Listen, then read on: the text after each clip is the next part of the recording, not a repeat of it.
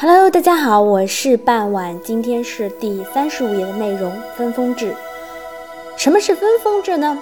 字面意思也很好理解的，就是分开册封。分封制呢，它是中国古代国王或者是皇帝呢分封诸侯的一种制度。商朝呢已开始了分封诸侯，称号呢有侯或者是伯。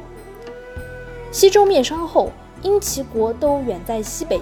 不利于控制呢幅员辽阔的疆土和统治商代的后裔，便大规模的以封地连同居民分赏给王室子弟和功臣。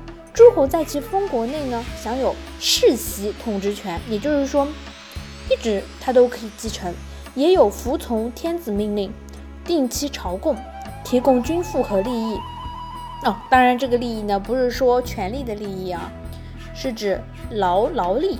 劳役的这个意思，维护周氏安全的责任。春秋战国时，适应中央集权的郡县制逐渐取代了分封制。